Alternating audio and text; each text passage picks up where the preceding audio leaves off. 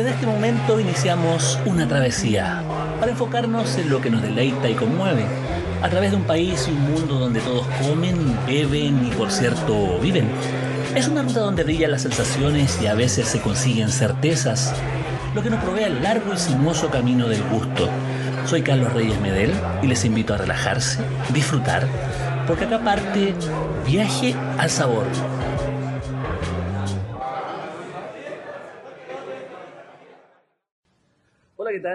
Nuevamente estos viajes al sabor, probablemente, probablemente el podcast más sabroso de Chile. Y si no lo es, pegar el palo, se acerca, lo que sea. Esta es una edición eh, singular porque, tanto por el invitado, porque por el ambiente. Hace un par de años atrás, en los primeros viajes al sabor, grabamos en Bahía Inglesa, en el marco del Festival Gastronómico Cocinas del Pacífico y en esta novena edición, bueno, están todos los cocineros acá, mucha gente destacada en el ámbito nacional. Entonces, ¿cómo no poder encontrarme con alguna de las figuras que ofrecen un relieve a lo que es la gastronomía nacional? Desde lo tradicional, desde lo patrimonial, desde lo que son los negocios gastronómicos vinculados a Chile, pero también eh, a cocina chilena me refiero, y también a, a lo que es la cultura. Y bueno, mientras en este momento yo les voy a describir que nos está llegando un pisco sour, uy, acá en el restaurante Coral de Bahía, por lo demás uno de los grandes rincones de la cocina de la región de Atacama, vamos a conversar con don Rubén Tapia. Mucha gente del ambiente gastronómico lo conoce, es una persona eh, organizadora de eventos, eh, detrás de su nombre está eh, cosas como el chancho muerto en Talca, la feria de caldillos y cazuelas de Curicó, diversas colaboraciones a lo largo de, de, más de 35 años de trayectoria, 40 diría yo, entonces, que no se le nota en todo caso, pero digamos que estamos eh, conversando con una figura relevante del ámbito de la gastronomía nacional que afortunadamente tiene cosas que mostrar. Pero primero que todo, don Rubén, bienvenido a Viaja al Sabor, salud. Salud. Vamos acá a voltear las copas. Oye, siempre grato encontrarnos, Carlito, porque, bueno, tenemos una larga amistad, cariño por este por la cocina de nuestro país que es re importante y creo que, que la labor también que tú has hecho es, es, es, bastante meritoria en términos de que has permitido difundir, eh, eh, encontrar y poder eh, darle mucho sentido a los trabajos que se hacen muchas veces en los territorios, en las regiones, y que a veces no es entendida y ni tampoco es visualizada. Bueno, la oportunidad de dar a conocer Chile eh, hay que tomarla. Entonces eso es, eso es importante y bueno, y tú has tomado también muchas oportunidades para poder dar a conocer en general lo que es la cocina nacional, en particular lo que es la del centro de Chile y más en particular la cocina talquina, maulina. Entonces, maulina en general. Entonces, partamos por ahí, pues, partamos. ¿Qué significa la cocina del Maule? ¿Cuál es la cocina, cuál es la cocina del Maule en particular? Mira, yo digo que el Maule tiene algo maravilloso que es eh, donde nace la patria, de donde, se, de donde nace la patria, donde se firma el acta, ¿cierto?, eh, de, la, de la constitución y todo. Y, y creo que ahí parten muchas cosas. Hay un mestizaje, hay una inmigración eh, importante, es el lugar además donde, donde los incas eh, y los mapuches se encontraban en el Mataquito y donde se provoca todo este intercambio cultural que finalmente deja este, esta cultura campesina, rural, eh, costera y de montaña eh, y que finalmente deja esta cocina chilena que nosotros llamamos como la cocina criolla, la cocina donde la estacionalidad está súper presente, la cocina está marcada por los productos locales, eh, y también viene todo ese imaginario de la cocina chilena tradicional, el, pastel de choclo, la plateada, todo lo que significa las humitas, etcétera, eh, las legumbres, en, todo su, en toda su inmensa variedad. Eh, las cosas olvidadas, por ejemplo, los chícharos que yo te comentaba, que en un minuto fueron muy, muy, muy populares porque eran baratos y eran muy ricos. lamentablemente se fueron perdiendo algunas cosas, pero bueno, en eso estamos, tratando de darle valor nuevamente y tratando de poner en relieve por una sola razón que yo te la vengo diciendo hace rato que hemos conversado, que yo creo que la cocina debe ser un instrumento eh, debe ser herramientas que permitan desarrollar el turismo en las regiones. O sea, creo que la cocina, en todo su eh, esplendor, debe ser la punta de lanza para que se desarrolle el turismo de buena forma. Tenemos lindos lugares, tenemos buenas experiencias, pero eso debe estar siempre acompañada con buena cocina. O sea, hay un rol ahí. La cocina, obviamente, es una expresión cultural, es una expresión de generaciones y generaciones desde el punto de vista patrimonial, es una expresión moderna cuando se habla de cocina de territorio que lo ocupan los cocineros jóvenes eventualmente, o, quienes quieran cambiar un poco el rostro de, culinario para ofrecer nuevas alternativas. Pero eso es una herramienta, es una cuestión funcional.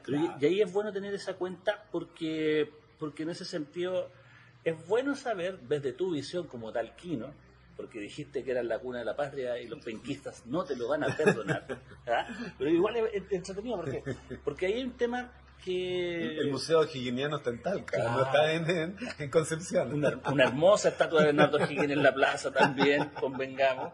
Pero, pero, pero, pero también está el, el tema de, de cuáles son, por ejemplo, en el Maule los enclaves donde se está desarrollando el turismo para que la gente que está escuchando en este momento quiera y pueda ir a disfrutar no solamente de una cocina tradicional territorial, sino que también una cocina ya de un, corte más, más contemporáneo, por ejemplo.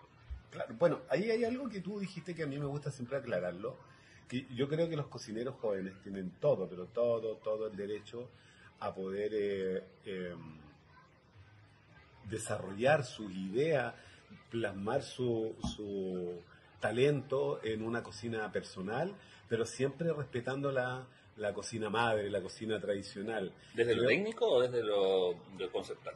No, desde lo técnico yo diría. Entonces hay, hay cosas que, o sea, el pastel de choclo tiene una forma de hacer y tú por mucho que quieras innovar, no la puedes cambiar porque deja de ser pastel de choclo, dejas de hacer la cocina tradicional. Yo creo que la cocina, eh, tú puedes innovar respetando lo tradicional, que es lo que yo siempre digo.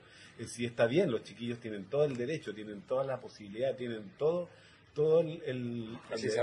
claro, por supuesto, y además se saca mayor partido, se tiene otra mirada con respecto a la cocina.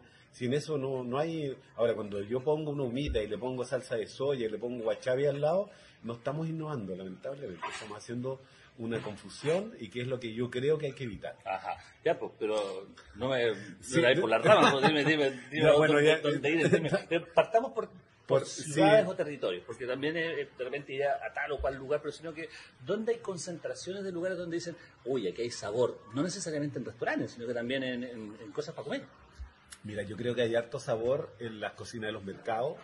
Hay una cocina que es sabrosa, fresca, eh, bien hecha, simple, porque esta cocina es sencilla.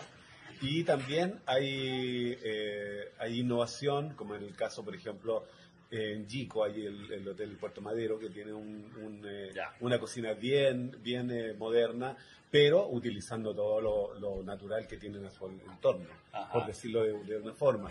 Lo mismo pasa en, en, otro lugar de la costa que... Ah, muy bien, déjelo acá nomás, cortamos acá. Dele nomás, acaba de llegar un poquito de pan aquí, seguramente aquí como para...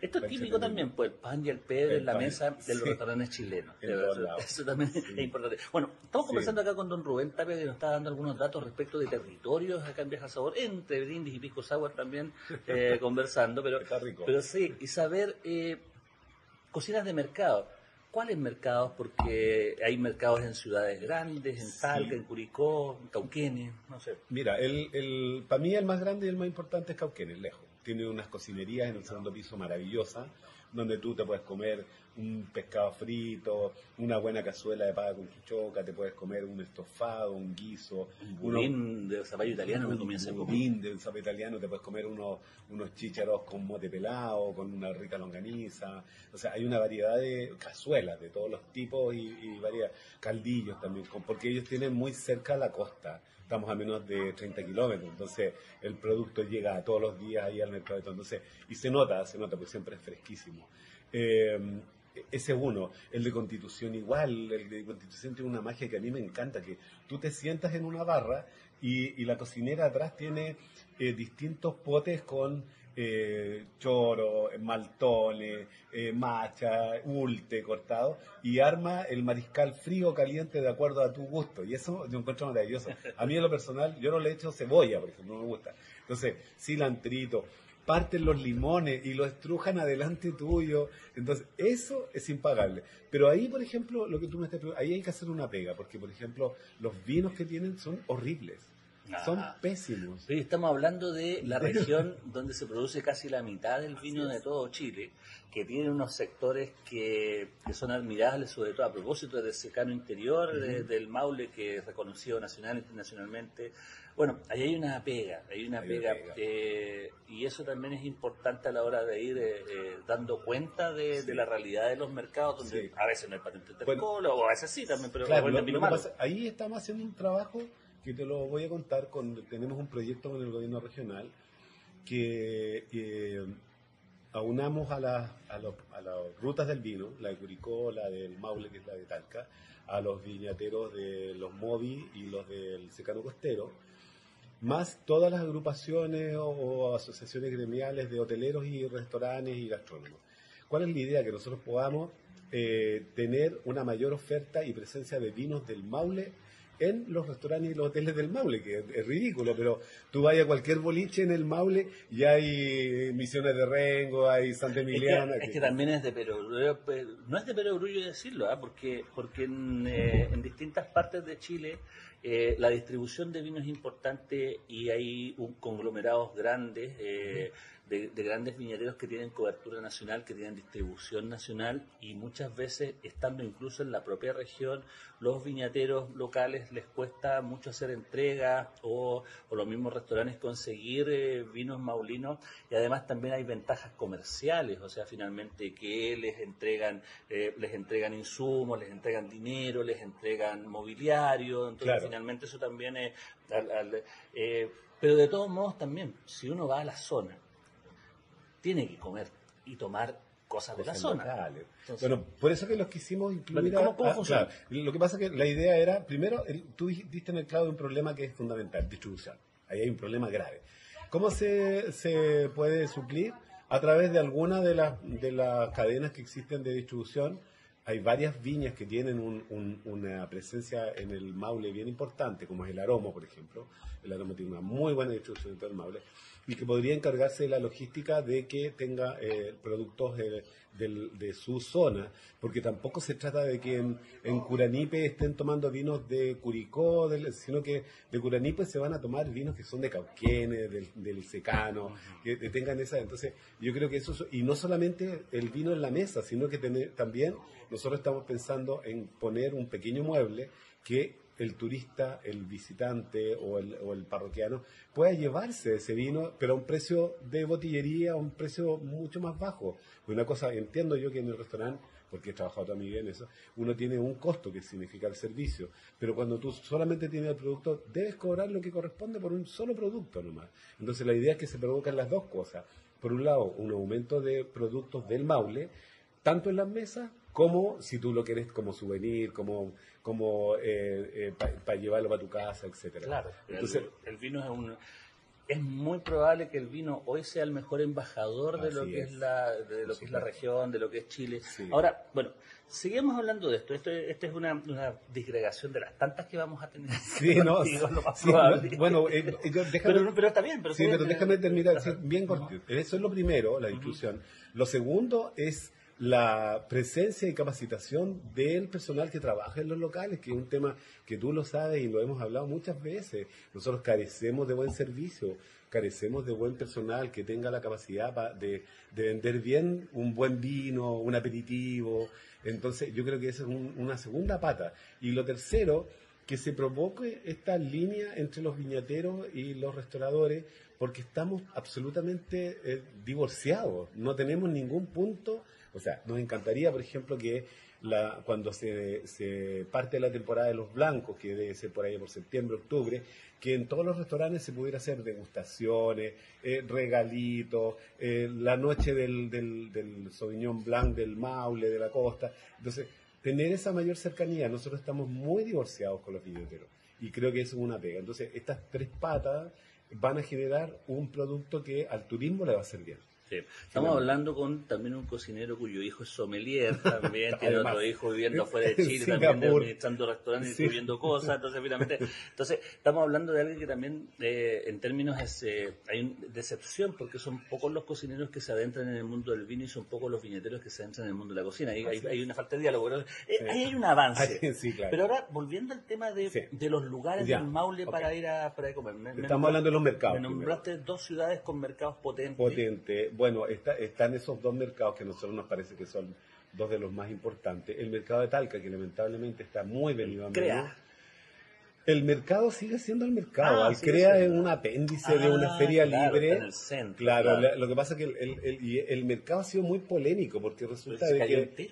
claro, pero y además después lo quemaron. Entonces, ah. ahí hay intereses políticos, eh, empresariales, inmobiliarios. en el centro, centro de la ciudad. claro, pero quedan varias cocinerías, deben ser unas 10 cocinerías que tienen muy buenos productos. ¿Qué cosas puedes comprar ahí? Entonces, mira, ahí tú podías encontrar una rica plateada, podías comerte una buena carne al jugo, una buena cazuela de chancho con chuchoca, te podéis comer un buen salpicón, te podéis comer un, estofado. Yo creo que hay muchos productos, más, más de todo lo de temporada, o sea, me refiero a los pasteles de choclo, la humita, los puertos granados con mazamorra, con pilco y toda la historia. Siempre hay una muy buena cocina. Lo que pasa es que como el mercado se vino a menos, las cocinerías son son minúsculas, son, son estrechas, eh, no son muy gratas, por decirlo de una forma.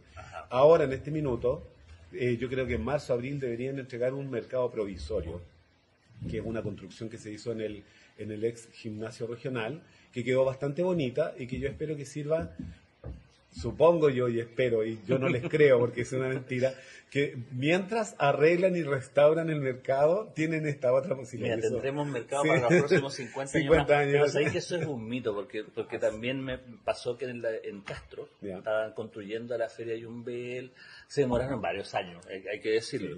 Pero el mercado provisorio fue provisorio y dejó de ser provisorio. Entonces eso también ya por lo menos da una luz de esperanza de que alguna cosa, algo que cambie en este país. Ojalá que sea así. Bueno, y de lo que nosotros estudiamos, yo te conté, y yo hago un paréntesis, eh, nos dedicamos dos años y medio a investigar y hacer un libro sobre las ferias y los mercados sí, eso quería llegar justamente. Has hablado mucho de mercado y, y la razón es, es esa, la razón es que que terminamos un libro que lamentablemente ahora no lo pude traer porque está en imprenta todavía.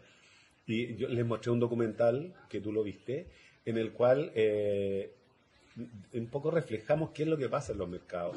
Eh, nosotros consideramos el equipo, trabaja un antropólogo, un historiador.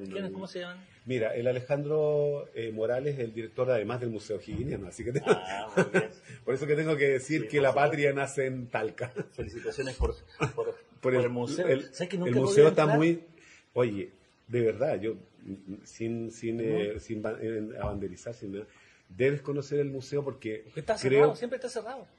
Bueno, se abrió hace muy poco, menos de un año. Está moderno, está Alejandro hizo un planteamiento que a mí, pues, somos amigos, yo lo quiero mucho y lo respeto un montón.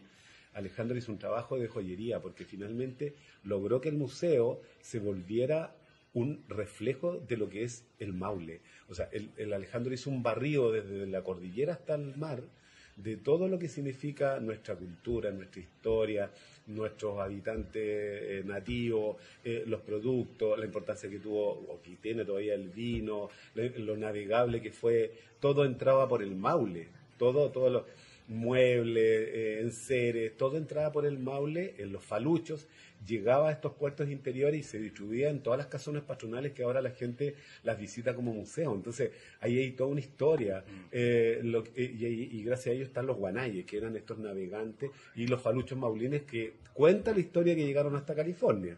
Entonces, es una, entonces hay mucho... Entonces, pero hay que conocerlo, porque Alejandro hizo un trabajo de joyería, está muy lindo. Yo en mi restaurante eh, que también tengo muchos cachureos y está también declarado museo de la región, le regalé muchas cosas que tenía de empresas que eran Maulina, por ejemplo, Jarman, era una de las grandes de empresas de calzado, Calaf es otra empresa, eh, las galletas eh, Weston, que eran unos ingleses que llegaron. Entonces, hay un montón de elementos que además fueron parte importante de la cultura popular en Chile. Claro, o finalmente se llegan ahí. Estamos conversando acá con don Rubén Tapia, eh, a estas alturas de la conversación un verdadero maulólogo. Yo creo que hay otros maulólogos también dando vueltas por ahí, pero finalmente una persona que, que obviamente está eh, entendiendo lo que sa- sa- sabe y conoce lo que es el- la, la cocina maulina y la expresión cultural alimentaria maulina de lo que claro. estamos hablando. ¿Quién más está en el equipo? Este- Está el, está el Pablo González, que es antropólogo, que Pablo ha hecho, hemos hecho eh, levantamientos de, de patrimonio alimentario, le, le gusta mucho el tema y también el tema de, a él le gusta lo que es el, el, eh, los petroglifos y los geoglifos, que hay muchos en el Maule, ¿eh? Y que es una cosa que recién está partiendo.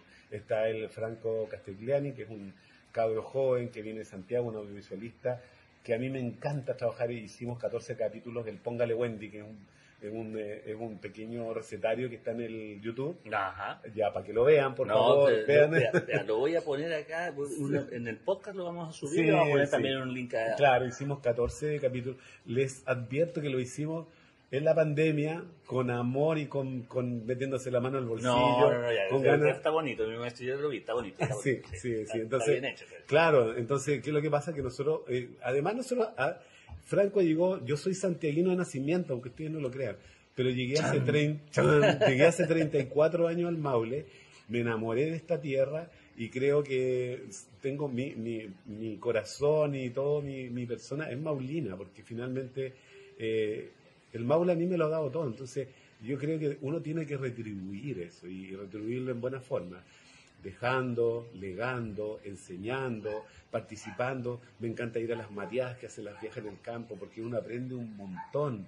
Eh, se, empapa de lo que es la, cultura de la familia, las comunidades, etcétera. Es muy lindo. El Maule es para enamorarse perdidamente de él. Ya, tenemos, ya, seguimos acá, tenemos el, mercado, el crea algo de ni que tener. No, el- mira, el CREA es, es un poco, eh, es, es como el, ah, las cosas malas que se han hecho en Chile, de verdad, debo decirlo con bastante honestidad, que es sacar una feria de la calle y enjaularla entre medio de cuatro paredes de zinc con mallas de, de gallinero.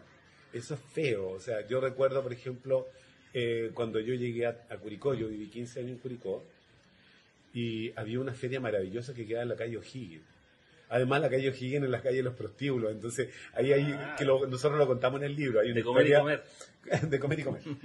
Y, y además hay una complicidad entre las niñas que les cuidaban los carretones. Hay una historia súper linda ahí. ¿ah? Pero yo que era tan linda la feria, la feria que se montaba con estos toldos, y era un gusto ir a comprar a la feria de O'Higgins. ¿Qué hizo el alcalde de turno? Lo tomó, los metió en un recinto y ahora está lleno de gatos, perros, ratones, lavadoras, cocina. eh, o sea, es feo. Entonces, Como una toma feria. claro, una toma feria. Mira, buena Entonces, tu palabra. Pero, Y en el ¿qué pasa CREA fue lo mismo. Ah, ya. La- el CREA es la feria libre que había desde la 4 Norte hasta la 12 Norte. Una feria grande que llegaban los productores y que se ponían en su, en su toldito y todo lo demás. Y el alcalde les ofreció la posibilidad, para no tener que intervenir vialmente en la calle, sacarlos y meterlos en este recinto. Entonces, yo hace poquito tuve la posibilidad de ir a grabar un programa con Sergio Arola. Y, y fuimos a me dice, ya vamos a comprar ingredientes y todo, porque siempre en los mercados. Ya le dije, vamos al CREA, porque el mercado la verdad es que tiene muy poco. El CREA tiene muchos productos y tiene mucha, tiene pescadería. Claro, es un centro de abasto Es finalmente, que, sí. que también forma parte de estos atractivos Sí. alimentarios. Bueno, y como, como todo talquino, pues los talquinos son, son todos agrandados y se le pusieron CREA. Londres, claro. Se- CREA, que significa Centro Regional de Abastecimiento, cuando apenas abastecen la ciudad con, con suerte. bueno. Así que no, es- eso Vaya, ya- idiosincrasia ya, talquina. idiosincrasia Bueno, talquina. Entonces, el, CREA, el ¿no? CREA la- eh, eh, fuimos con el Ser Yarola y me dice, qué feo huele esto, qué mal se ve. Entonces yo le digo, bueno, dile a la autoridad esto mismo que me estáis diciendo. Sí, claro. pero- Al final le hace un flaco favor al turismo. Sí, pues se, se amplifica. Se amplifica. Bueno, seguimos acá con Rubén conversando y, y cuéntame un poco más, bueno, de esta, de esta publicación, cuándo va a salir, cómo va a salir, y para después seguir hablando de, de, de espacios donde uno puede disfrutar de la cocina maulina en particular. Mira, el libro está ya la primera semana de, de marzo. Eh, hay que hacer un primer lanzamiento, el, el compromiso de hacer un primer lanzamiento eh, en, eh, en el mercado de Talca y después hacer 12 lanzamientos más en los 12 mercados del Maule. Ajá, son 12. 12. Ajá. Y después de eso, el compromiso que nosotros hicimos voluntario, todos, Franco, Alejandro, Pablo, todos, es ir a por lo menos a unos 20 colegios o li- o liceos técnicos a regalar libros y contarles, lo- porque hicimos, tuviste uno, un documental, hay dos. El otro tiene que ver con los personajes, con otras otras cosas, con los productos también. Eh, entonces queremos ir, juntarnos con los niños, hacerle una charla, contarles la historia de los mercados y que ellos también tomen pertenencia cultural de los mercados. Ajá, que se apropien de eso, porque finalmente el patrimonio eh, tiene mucho que ver con, con lo que quiere la gente en el fondo. O sea, las comunidades son las que eh, recuerdan, las que preservan, las que proyectan en Construyen el relato, tiempo, además. que construyen el relato. Sí. Eh, todo lo patrimonial tiene que ver muchas veces con cientos de años de historia, entonces finalmente que se apropien de ello, sobre todo en una época en la cual hay muchos estímulos de todas partes del mundo, me, me refiero, sobre todo en lo alimentario, Claro. y finalmente ahí eh, a- eh, aportar eh, desde el trabajo de, desde el trabajo de construcción de patrimonio o, de la imagen de patrimonio, claro, ahí Bueno. ahí dando vueltas. Claro, lo que pasa es que esto es un proyecto fondar, por lo consiguiente es limitado. Sí. O sea, tenemos, además los libros no se pueden vender, hay que regalarlos. Y un poco ese es mi... mi ¿Va a estar descargable? Sí, va a estar en, el- en la página de patrimonio, en, Ya. en el... eh, ¿Cómo se llama? En la subsecretaría de patrimonio. En la subsecretaría de patrimonio. Hay que donde hurguetear ahí a Hay buscarlo, que claro. buscarlo, lamentablemente. No, no. Ahora sí, nosotros en, nuestras redes lo vamos a subir, linkear y todo para que la gente pueda irse directo al, al- al libro, lo vea y nos quedamos con gusto a poco, porque yo lo que te contaba ah, en, en, en Bambalinas es que eh, Franco sacó más o menos como 700 fotos. Eh, en el libro hay 65, para que se hagan la idea. Suele pasar. Ya, y, y, y hay 80 microcápsulas grabadas con personajes, con, con mercados, con drones y todo lo demás. Y en, eh, en esto va a haber 8 o 10, no creo que sean más. Ahora se viene un largo trabajo de redes Sí. sociales para darle una continuidad. Así es, Eh, finalmente los proyectos de, este- de esta envergadura Sí. eh, requieren de, una, de un trabajo de promoción Sí. que es considerable y que, que en el fondo puede que sea incluso el verdadero trabajo de quien más en función de esta eh, difusión del patrimonio Sí. cultural. Bueno, yo hace pocos días lo dije cuando nos juntamos ahí en el Tomorrow, en, sí, en ese restaurante muy lindo. Bueno, digamos que Tomorrow. Nosotros, Para ponernos en contexto. nosotros en este momento estamos en el restaurante Coral de Bahía, en, eh, en uno de los extremos de, de Bahía Inglesa. Bahía Inglesa es una, es una suerte de, de- de playa bahía enorme, larga, y a unos 8 kilómetros de distancia se encuentra eh, Tomorrow, que es un chiringuito playero por excelencia, espectacular. eh, con una con una cocina muy sencilla muy- y ahí se hizo una suerte de cónclave entre todos los participantes del festival Sí. para poder entregar, digamos, la eh, esta información, esta composición, se proyectó el documental de Rubén y servimos un par de cosas que también estaban ricas. ¿Qué, Sí. ¿qué serviste en ese momento? Sí, eh, eh, había una ensalada de ulte con cochayuyo, eh, una especie de ensaladilla eh, muy ligera, con apio, cilantro, etcétera, y tenía palta para darle el tema cremoso. Después había un guiso de tres motes, que en el fondo era- yo quería que percibiera la diferencia que hay entre un mote seco, un mote fresco y un mote, un trigo mote, que es el, granito que uno compra. Eso estaba con un poco de chancho, longaniza y tenía mucho, mucha albahaca, porque la albahaca para mí habla del verano.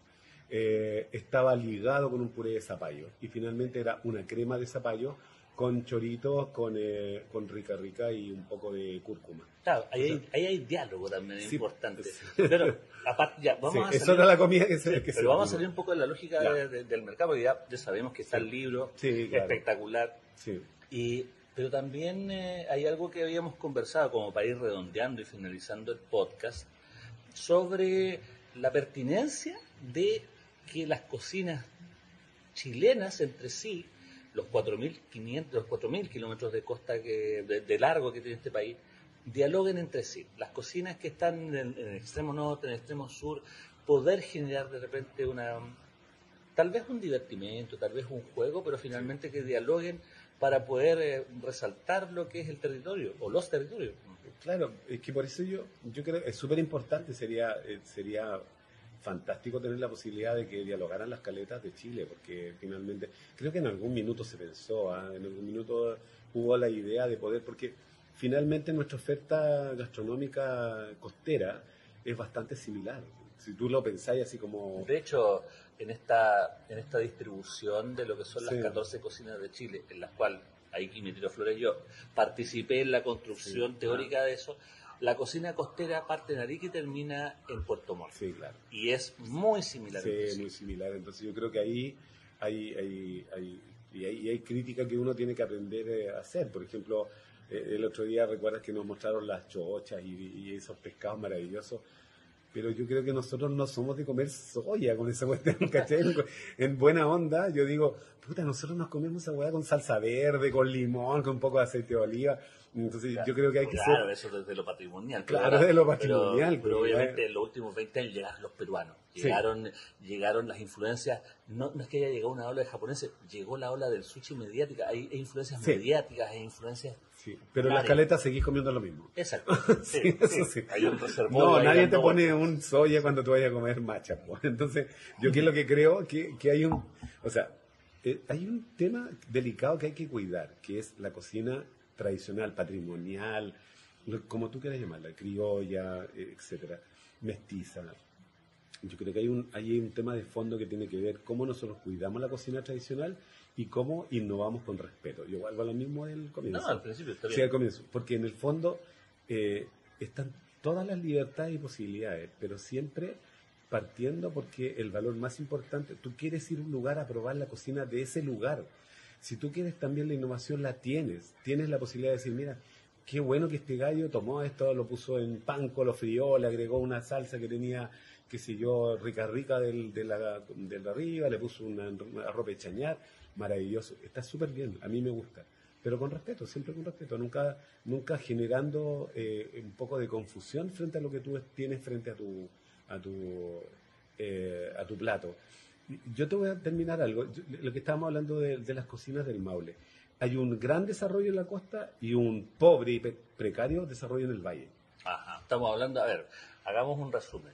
Yico, Constitución, Sí, bueno, de hecho, el. Pablo Russo, que es un muy buen amigo y muy querido, él está haciendo una linda pega en un proyecto que se llama La Misión, que la misión es un trabajo que él, él juntó a varios especialistas y están recopilando información sobre productos, sobre recetas en todo el borde costero del Maule y además con productos de la religiosidad popular, etcétera. Una buena pega, que esa pega la pueden probar después en un restaurante que va a tener el Pablo en Constitución. Ah, qué buen Ah, spoiler, me mira, gustaste. ya. Entonces- qué buen spoiler, o sea, Sí. obligadamente vamos a tener que hablar Van con a- Paulo. Va a tener que hablar con Muy Pablo. bien. Si yo, a mí, yo tengo una gran envidia. Pablo es un tipo difícil, eh, no es un tipo afable ni simpático, pero conmigo tiene una relación Yo no sé si maravillosa. sea pesado, yo creo No, que es disperso. no, sí puede ser, pero, pero conmigo nos queremos mucho, nos escribimos todos los días, nos mandamos, nos mandamos Con Maulinas por allá. Maulinas para allá. Él, eh, eh, eh, nos mandamos WhatsApp, me pregunta cosas, yo le pregunto otra, entonces tenemos una linda. Y, y terminando con esto, siento yo que en el valle falta, y en la cordillera hay algo súper lindo. Hay harto gringo, belga, franceses, alemanes, suizos, Franchuber y toda su historia del trekking Chile, que están haciendo una pega bonita para que los turistas conozcan la precordillera y la cordillera maulina. Y entonces, eh, con Frank, que nos- también tenemos un, un buen trabajo, yo le digo, viejo, está bien, pero ¿sabéis qué? Tratemos de los que vengan a hacer trekking, conozcan la cocina de los arrieros del Maule. Y los arrieros del Maule también, claro, son, son distintos porque no son ni los arrieros nortinos que tienen que ver con este lo de acá, ni los, ni los argentinos que tienen otra cultura.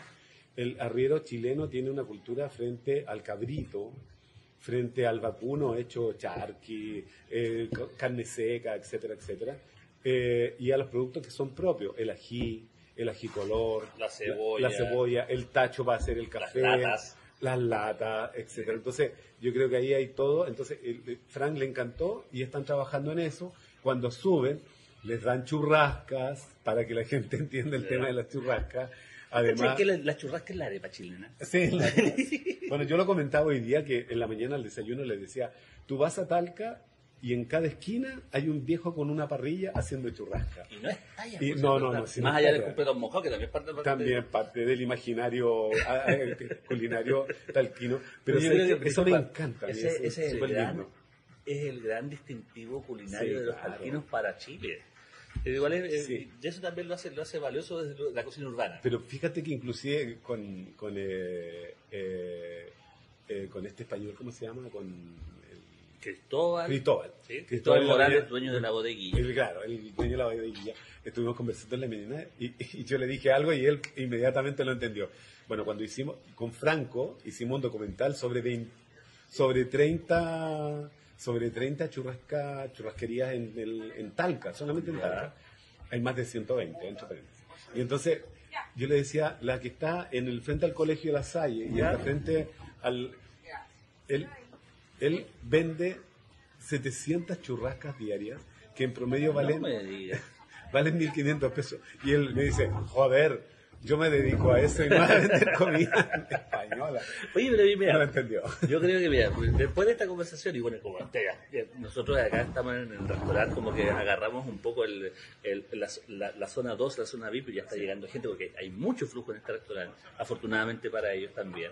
Eh, bueno, ya podemos augurar una segunda parte de esta conversación acerca de Maule, en una de esas con rusos, en una de esas con, Sí, con otras personas, ser. como para poder armar algo entretenido es, y poder contar lo que es eh, el Maule. Eh, se extendió esta, este, este podcast Sí. también. Bueno, tiene que ver también con el entusiasmo que, que- que tenemos Sí, claro. para poder mostrar. Y bueno, Queda mucho tema. Tiene que- uf, ni te mucho, hablo. Mucho, mucho tema. Entonces, nada, pues, Rubén, te agradezco muchísimo el poder haber compartido esta, esta media tarde, ya este mediodía de, de conversación y poder eh, dar cuenta de un pedacito de una región tan trascendente para lo que es nuestro país, como es el Maule desde el punto de vista alimentario y cultural. Así que, muchas gracias. a ti por la invitación y siempre feliz de poder conversar. Yo creo que esto nos hace grande, nos ayuda y además nos genera esta instancia de poder eh, entender qué es lo que está pasando en, en los territorios de Chile.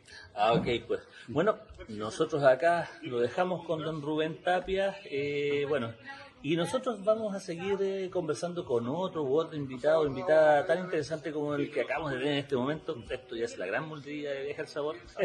Probablemente el podcast más sabroso de Chile. Así que nosotros nos vemos.